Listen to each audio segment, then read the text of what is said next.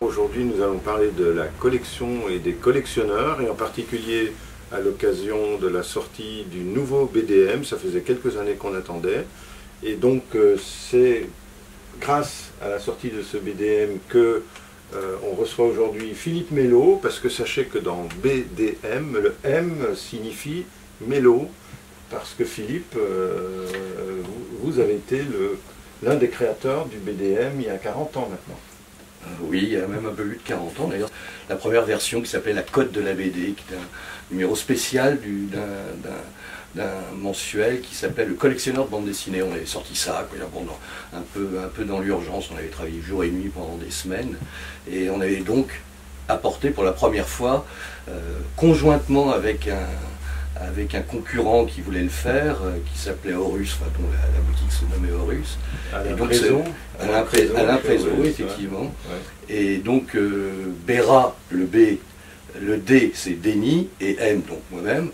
Et on avait des, ça s'appelait pas encore le BDM, c'est dès l'édition suivante qui est parue, euh, euh, qui est parue en février 80, si mes souvenirs sont bons, que, que la, la forme du BDM, la taille, le- je dirais l'apparence générale a commencé. À un moment, ça s'est appelé Trésor de la bande dessinée sur le conseil de Thierry Martens. Exactement, oui, mais ça s'appelle toujours Trésor de la bande dessinée. Quand on prend le, quand on prend l'ouvrage, il s'appelle toujours, voilà, Trésor de la bande dessinée. Et effectivement, c'est Thierry, euh, ancien, ancien rédacteur en chef de, de, de Spirou, qui était euh, monsieur Archive, enfin un type d'une culture absolument merveilleuse en matière de littérature populaire, de bande dessinée et autres, euh, qui nous avait suggéré ça. Et auteur d'une histoire de la bande dessinée co-signée euh, avec Philippini, Sadoul et Glénat. Absolument, Euh. Non, c'était un vrai, un vrai, vrai grand savant, surtout dans des domaines qui qu'on connaissait peu ou mal à Paris. Il avait, il avait vraiment une culture de la bande dessinée belge qui était tout à fait considérable. Finalement, quelle était votre légitimité? Parce qu'il y avait donc Denis qui, qui, qui était un libraire, donc il connaissait bien, qui pouvait avoir une idée de la cote. Michel Bérat, on, on sait Il bien était qu'il- collectionneur, il était collectionneur, mais J'avais 19 ans quand on a publié le premier, le premier BDM, mais, mais depuis déjà, je dirais l'âge de 12 ans, quand j'étais la bande dessinée me, me- me passionnait. Pas que ça d'ailleurs, tout ce qui était livre illustré 19e et tout ça, c'était un univers déjà assez large chez moi. Mais la bande dessinée avait quelque chose de, de, plus, de plus peut-être plus en correspondance avec l'âge que j'avais à ce moment-là en tout cas. Et ce qui fait que dès l'âge de 12 ans, j'ai commencé aussi à fréquenter euh, un libraire, euh, des libraires qui étaient Futuropolis, la librairie Futuropolis, avant que Robial, Sestac et, Denis Ozanne euh, la reprennent. C'était donc Robert Rock Martin qui faisait ça. Et j'allais déjà regarder chez lui tous ces trucs-là. Donc, en même temps, parce que j'étais à la fois curieux et en même temps curieux, je dirais, d'une certaine époque de création de bande dessinée, et en même temps, je dirais, de découvrir ce que les gens avaient pu produire.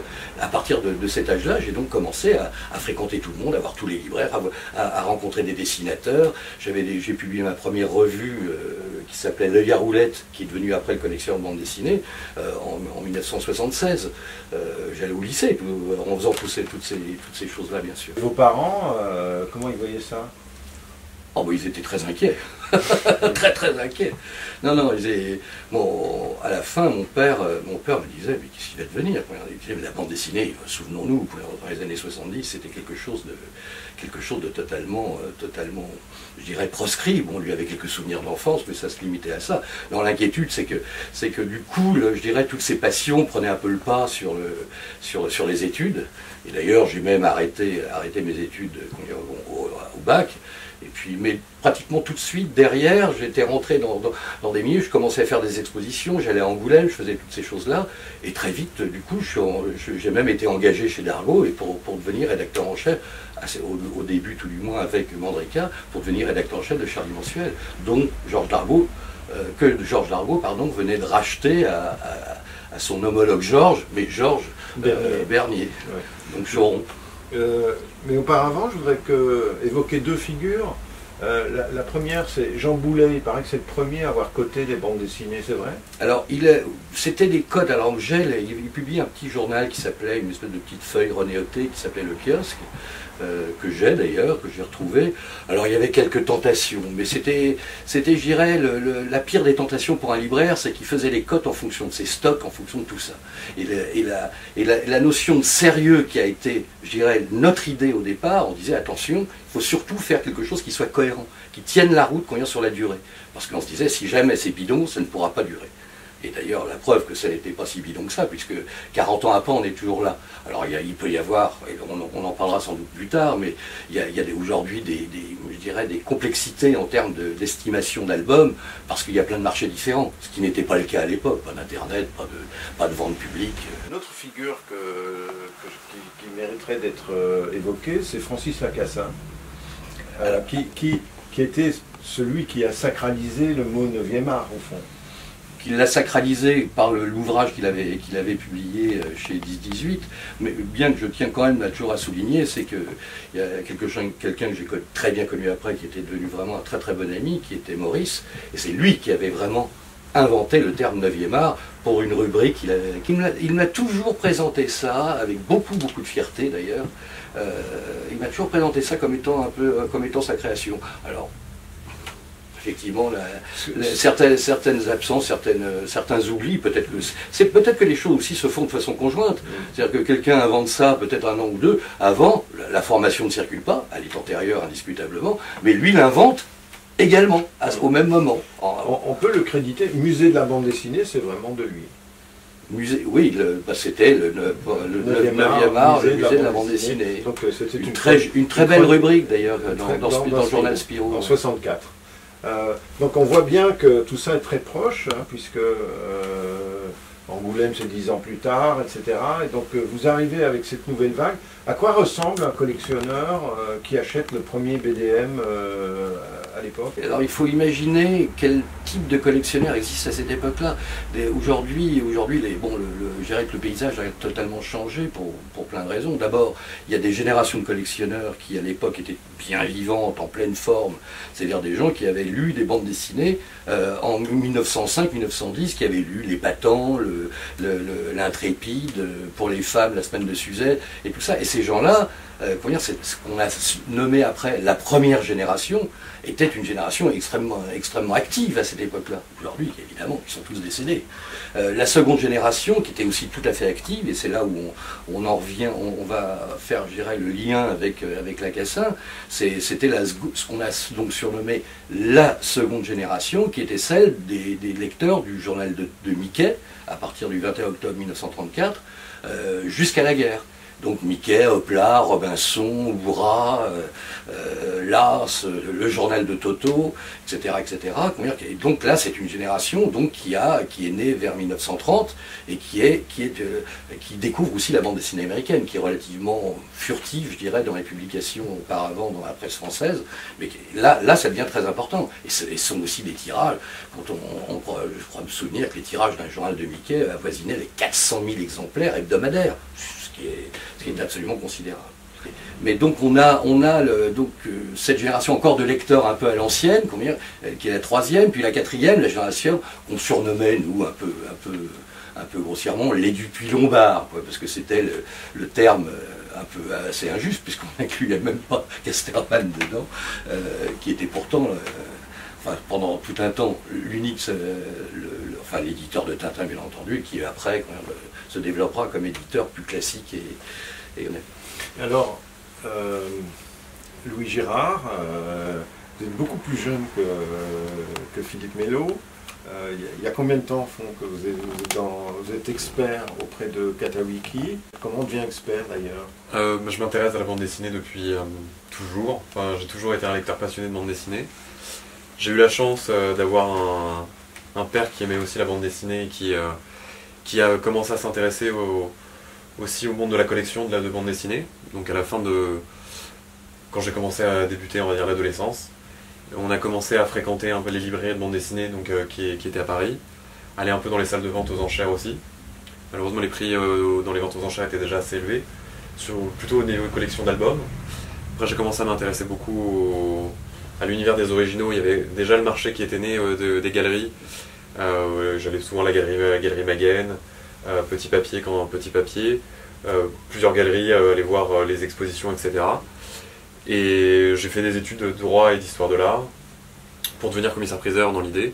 Et j'ai eu, à la fin de mes études, la possibilité de rentrer chez Katawiki.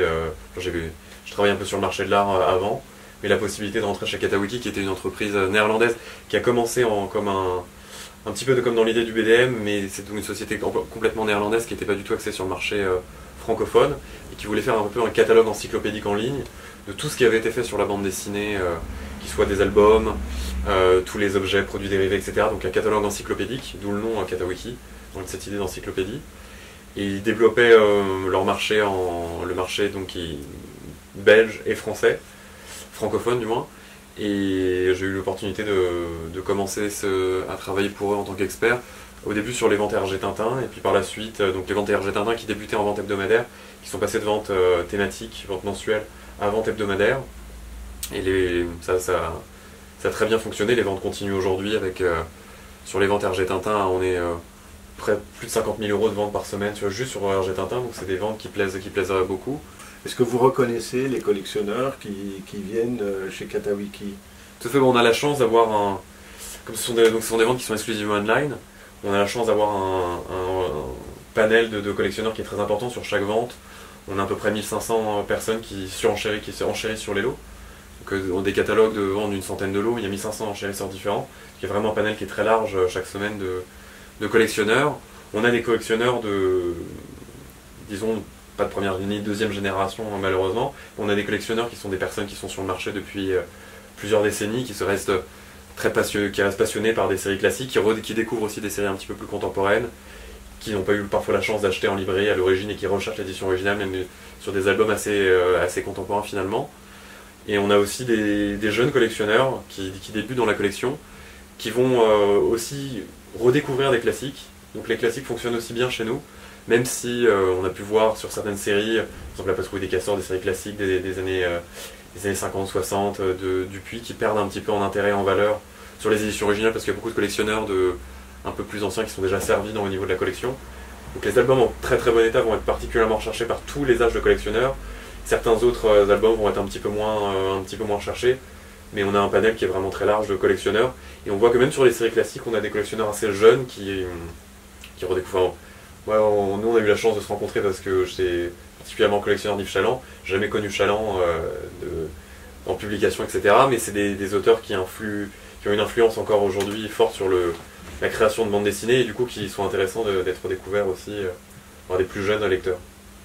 Alors, on revient au BDM. Euh, le, BDM, avec les ans, est devenu une institution. Alors, est-ce qu'il y a des pressions euh, sur euh, la façon dont on fixe les cotes euh, Est-ce qu'on peut acheter un expert du BDM pour, fixer la cote d'une BD comme ça se fait parfois? Non, bien sûr que, bien sûr que non. Le, jeu ne vaut pas la chandelle, d'une part. Est-ce qu'on promet pour de ce genre aussi des choses aussi, je dirais, aussi euh, ridicule. Enfin bon, le terme ridicule n'est pas bien choisi, mais ce que je veux dire, bon, c'est un univers sérieux auquel les gens attachent beaucoup, beaucoup d'importance. Euh, la caractéristique justement du BDM était de jamais depuis le départ était de ne jamais être, euh, se, compromettre, parce qu'il y avait un seul libraire dans la bande qui était donc Michel Denis, la librairie Lutèce, mais, mais donc c'était, euh, s'il avait un, lot de, je ne sais trop quelle série, eh ben, la, cote s'effondrait, parce qu'on savait que le lot avait, avait circulé, donc il fallait surtout que la cote soit, soit, soit, soit je dirais, corresponde à l'offre et la demande. Ça a toujours été notre, notre, notre credo. L'offre et la demande, à partir du moment où quelque chose se casse la, se casse la figure ou monte parce que la demande a changé, euh, la, cote sera répertoriée. Mais comment se fixe la cote? Comment ça se fixe Alors c'est compliqué. Alors c'est, alors comment ça se fixe? Ça, mérite, ça, mérite effectivement d'être, d'être, d'être bien, bien précisé, parce que c'est une question qu'on me pose souvent. Alors à une certaine époque, la cote ne se faisait qu'à travers les librairies, bien entendu, parce qu'il n'y avait pas d'autres euh, schémas. il, y avait les petites annonces, il y avait des choses comme ça, mais il y avait tout ce qui est évidemment Internet ou de, cet ordre-là n'existait pas. Donc c'était les libraires, les libraires et, auxquels il fallait ajouter les collectionneurs, parce que les collectionneurs avaient cette notion de valeur euh, des, pièces qu'ils cherchaient ou qu'ils avaient ou n'importe quoi, ils ont parlé ensemble et tout ça. Donc pendant, dirais pendant la majeure partie du temps, tout du moins on va dire pendant les 20 premières années, ça, et même un peu plus, ça a toujours fonctionné comme ça. Aujourd'hui, on se retrouve avec, avec des marchés parallèles. Ce qui fait qu'un album, un même album de, de BD, aura une valeur relativement spécifique en fonction de son état, bien entendu. On sait aujourd'hui, on connaît aujourd'hui l'importance de l'état, mais, aura une valeur spécifique dans le milieu des libraires, aura une autre valeur spécifique dans le milieu des ventes aux enchères euh, classiques euh, en, salle de vente, euh, aura encore une autre valeur plus spécifique dans, le cadre de vente aux enchères online, du type Katawiki, euh, aura euh, aussi une, une, valeur encore différente dire, pour les, pour les, dans les petites annonces, dans les choses qui sont mises en vente sur, sur, sur le net, dans, dans toutes les...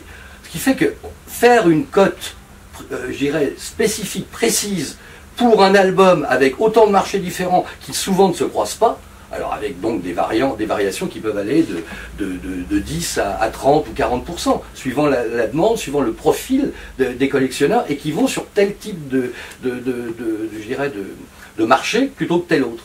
Alors vous imaginez la difficulté qui est la nôtre pour le, pour le BDM de, faire ça.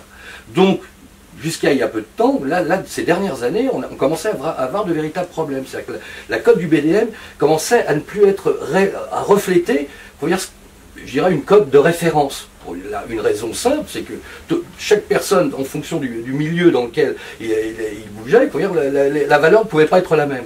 Donc la crédibilité de la cote était complexe. Cela dit, la cote du BDM, on a toujours écrit ça dans la préface, on a, jamais, on a dit que c'était indicatif. On n'a jamais dit que c'était une, cote officielle, euh, d'aucune façon. Alors évidemment, elle, elle, reflète, je dirais, les, je dirais, une espèce de croisement de tendances. Pendant longtemps, en tout cas, c'est ce qu'on a toujours tenté de faire.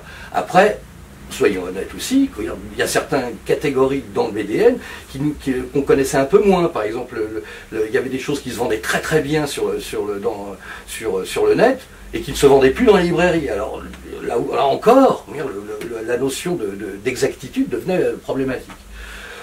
Alors aujourd'hui, bon, on en est donc à, à, avec, un, avec un type de code. On a, là, là j'ai décidé, pendant le dernier BDM, de changer complètement, je dirais, l'approche. Déjà, pendant longtemps, l'approche d'une euh, cote, c'était une cote, euh, la cote était faite pour un album en bon état, sans plus. Donc les, les surcotes en cas d'état neuf ou de très bon état, et les cotes, les, les, les cotes, je dirais, les décotes, dirons-nous, pour, pour, pour, les états moyens et autres, euh, étaient fixées de cette manière-là. Là, pour le dernier, BDM, et ça, ça a été très important, parce que ça, je dirais que ça, ressemble plus, d'une certaine manière, à la cote telle qu'elle est pratiquée, en moyenne, autant qu'il est possible de le dire, euh, dire sur tous les... C'est-à-dire que maintenant, les codes sont passés pour des albums en très bon état.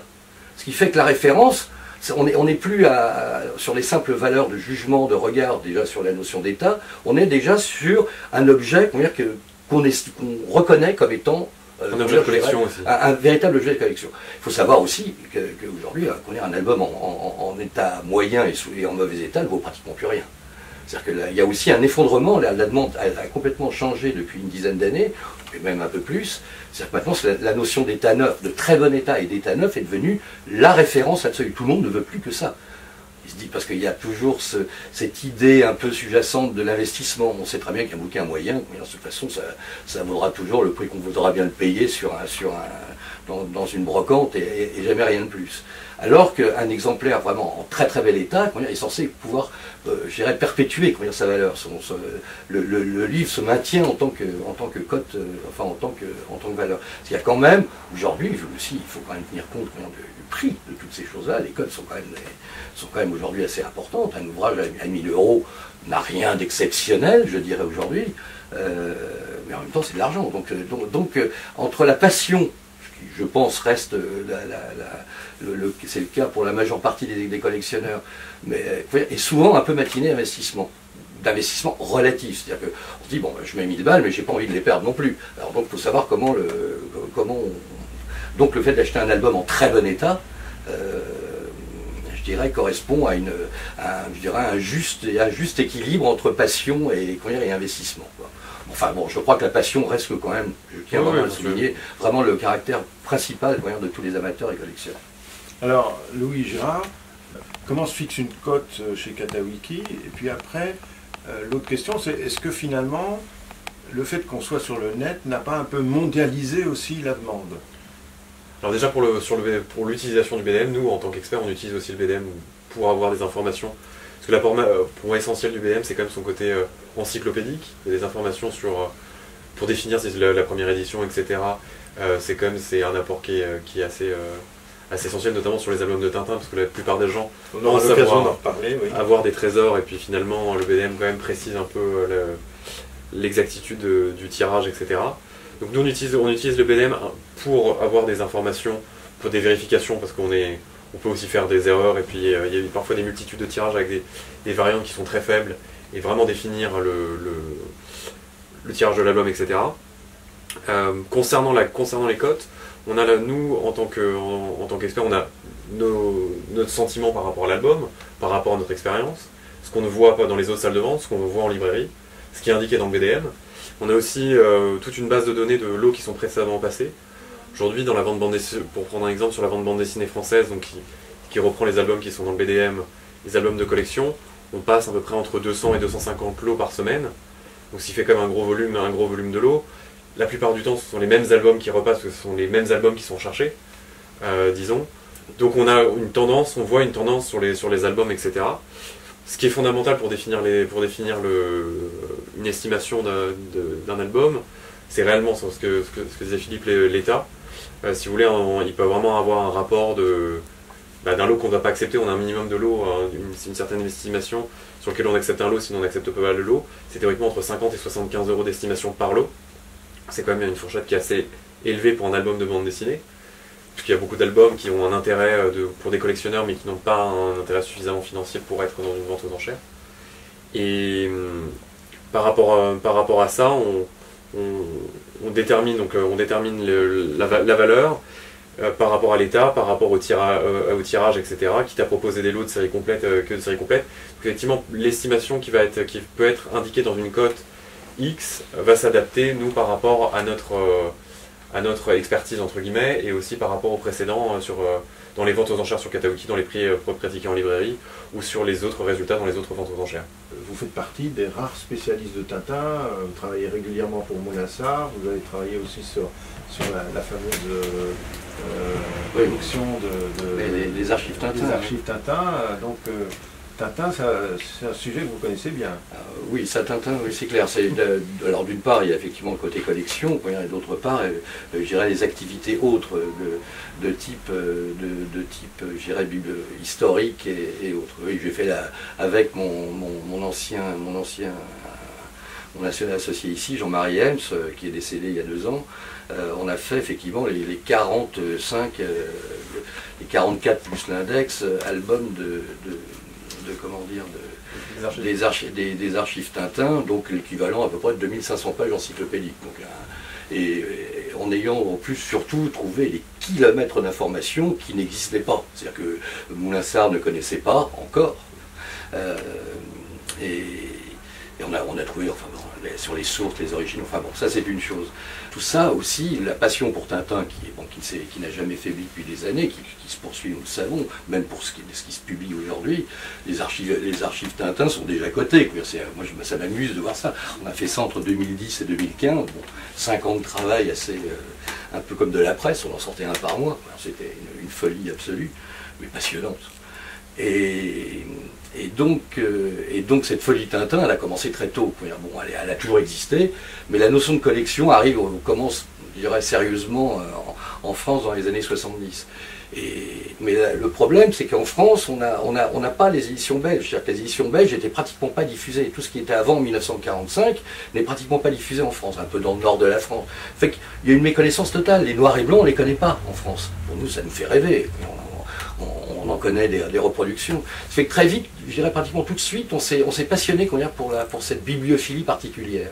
Parce que c'est une véritable bibliophilie avec ces, mille et un contours, ces détails qui, permettent de. Un peu Jules Verne, c'est un peu pareil. Il y a, il y a, doit y avoir 2500 variantes chez Jules Verne. J'ai jamais fait le compte pour Tintin, mais c'est, assez considérable. Et, donc ce travail, je dirais, de, recherche bibliophilique, on l'a commencé très tôt. On, dès le, premier BD, enfin le tout premier, la code de la BD, on, est, on, est assez, on est assez léger, je dirais, pour l'instant, parce qu'on n'avait pas eu le temps vraiment de travailler. Mais à partir du, premier BDM, là, on commence vraiment à essayer de distinguer. Alors, on invente les fameux termes pour les seconds plats, le A, euh, deuxième plat A, deuxième plat B, deuxième plat C, etc. c'est nous qui, avons, qui, avons, qui avons donc créé ces, ces appellations, cette nomenclature qui est, qui est devenue la nomenclature officielle. D'ailleurs, de toute façon, parce que plus personne ne peut subitement arriver en disant oh ben non je suis pas d'accord, je vais appeler ça le premier plat euh, BX32. Non, c'est pas possible. C'est tellement rentré dans les, dans les mœurs et dans la connaissance des collectionneurs qu'il est impossible de, modifier tout ça. Et on arrive à effectivement, on, a toujours progressé, on a toujours travaillé sur tout avec beaucoup d'intérêt, beaucoup de passion, mais en soignant tout particulièrement notre, le, le chapitre chéri qui était le chapitre Tintin. Et là, dans, la dernière édition, on l'a encore à nouveau entièrement revu, mais on a augmenté, on a mis plein d'informations en plus, mais qui se greffent à l'intérieur des éditions. Là où apparaissent, euh, là où, où Hergé a procédé à quelques modifications, la disparition d'un pistolet de Tintin en Tintin en Amérique, toutes ces informations-là figurent. On a revu entièrement les, deuxièmes plats pour les mettre en plus grand. On a entièrement, on a tout rescanné pour pouvoir, j'irais, et expliquer aussi, ce qu'on n'avait pas fait auparavant, parce que bon, on pouvait mettre les choses en vis-à-vis pour les comparer. Maintenant, on sait pourquoi, euh, quelle est la différence entre le, B, le B13 et le B14. On le précise. Qui sont les collaborateurs du BDM on n'est pas. Alors aujourd'hui, il faut savoir que pour la dernière édition du BDM, ça a un peu changé. Bon, euh, l'avant-dernière, c'était bon, c'était euh, surtout pour beaucoup Michel Denis. Béra lui a disparu vers vers 2000. Lui a arrêté de participer vers 2000 déjà 20 ans. Et, Max, Michel Denis, travaillait bon, avec, un, avec un certain nombre de... Moi, j'avais un peu lâché, lâché pied pendant un certain nombre d'années, et donc je suis revenu après. Et moi, je m'occupais de la couverture, je faisais toujours la couverture, des choses comme ça. Mais, bon, on en discutait, mais, mais, je dirais que les grandes, les grandes lignes directrices, on, les, on, en discutait, mais c'était surtout euh, Michel qui faisait.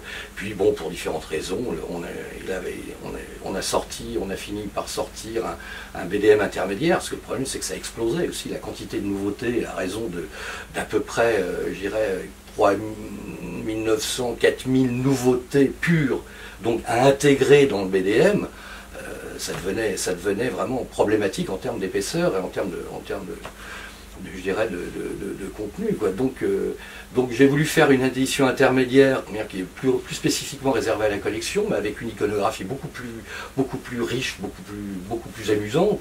J'ai intégré des photos, des, photos d'auteurs, des grands auteurs de, des années 50, euh, 60, bon, euh, avec des, vraiment, je dirais, une iconographie très très particulière. Bon, des gens qui ont été un peu déçus parce que le côté encyclopédique était vraiment quelque chose de très important, je dirais. Alors ce qui fait que, bon, là, pour, pour comme au même moment on a changé d'éditeur, parce que les éditions d'Amaton ont été rachetées par les éditions des arènes, le temps de, remettre tout ça en route, on a sauté une édition. Et donc là, j'ai fini par sortir donc, cette nouvelle édition, et là avec de, nouveaux, euh, des nouveaux co-auteurs. Alors euh, Michel Denis est toujours là, mais bon, il, est, un peu âgé aujourd'hui, donc euh, sa participation a été a été, je dirais, modeste. Mais, mais par contre, donc, il y a Laurent Turpin qui, a, pris vraiment un rôle très très important euh, au sein du BDM. Il y a, il y Isabelle Morzadek donc, euh, qui, s'occupe de la librairie Lutèce, qui est la, qui est la fille de, Michel Denis, qui, elle connaît, vraiment bien son sujet. Et aussi, ce qui est très très important, c'est François Milan, qui est, bon, qui est un ami de toujours, avec qui, qui a d'ailleurs fait les premières couvertures des premiers BDM, qui, en a fait plusieurs d'ailleurs et qui est un, en plus de plus un, bibliographe très très très pointu, enfin qui nous a aussi beaucoup aidé tout en faisant la, conception graphique, je dirais, de l'album.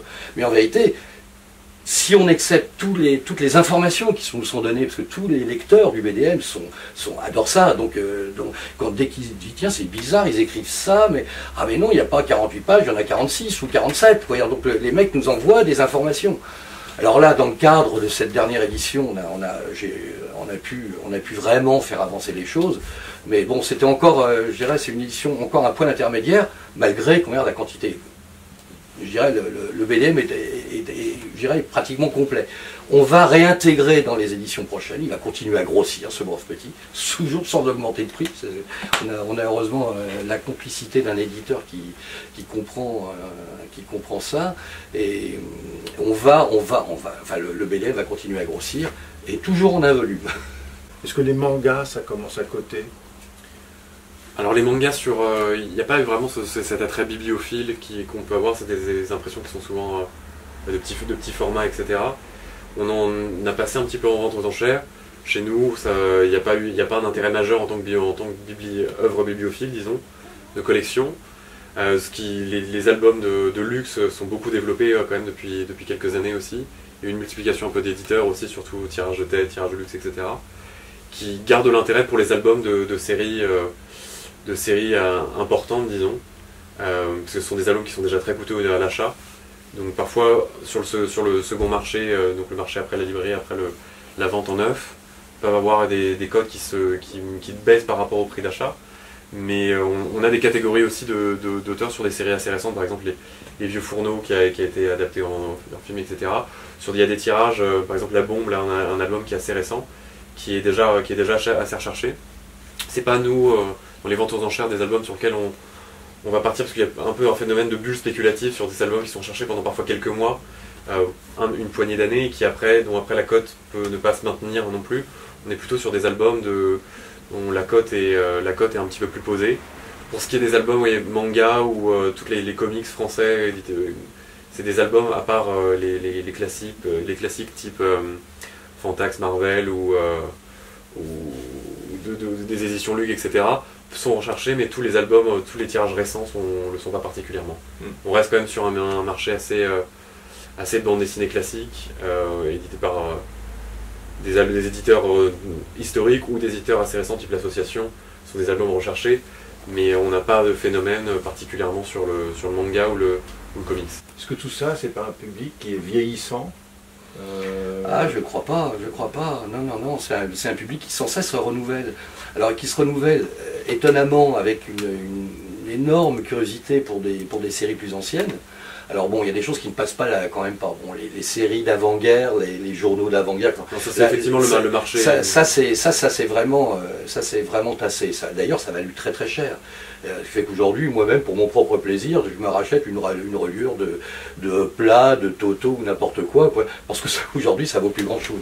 Alors les codes dans le BDM sont un peu maintenus, bon, on, les maintient, mais là, la, notion de négo... Mais ça sort pas non plus. C'est-à-dire que les gens décèdent, mais ça sort pas. Donc euh, ça reste rare malgré tout.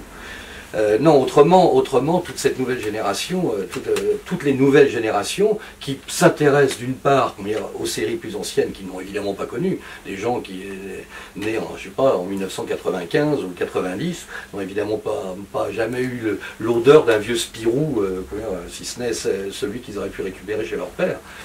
Mais, mais ces gens-là, il y, a toute une nouvelle génération qui est très très curieuse de, ces bandes dessinées qu'on qualifiera de classiques. Euh, après, il y, a, aussi un, mouvement très important, me semble-t-il, pour toutes les nouvelles générations d'auteurs. Ah, certains auteurs sortent du lot, bien entendu. Euh, la, quantité d'auteurs qui aujourd'hui euh, font, de la bande dessinée est, assez impressionnante. Mais, au milieu de tout ça, certaines, séries sortent du lot et eux-mêmes commencent déjà, toutes ces nouvelles générations, commencent déjà à avoir une forme de nostalgie par rapport à leur, propre euh, lecture d'enfant. Donc la, mécanique, elle, l'esprit même, je dirais, de la collection et de la mécanique de retour à l'enfance, ou de simplement de, redécouverte en fonction de ses, revenus, en, fonction de tout ça pour, la collection, euh, continue à, se faire. Ça ne s'arrêtera pas. Il n'y a pas de raison que ça s'arrête. Ou alors le langage bande dessinée disparaîtrait quelqu'un, à ce moment-là, on, rentrerait dans des musées et, la, bande dessinée n'aurait aucun autre avenir que ça. Mais, mais, dans la mesure où la bande dessinée continue à être éditée, c'est quand même un des secteurs de l'édition les plus dynamiques, toujours.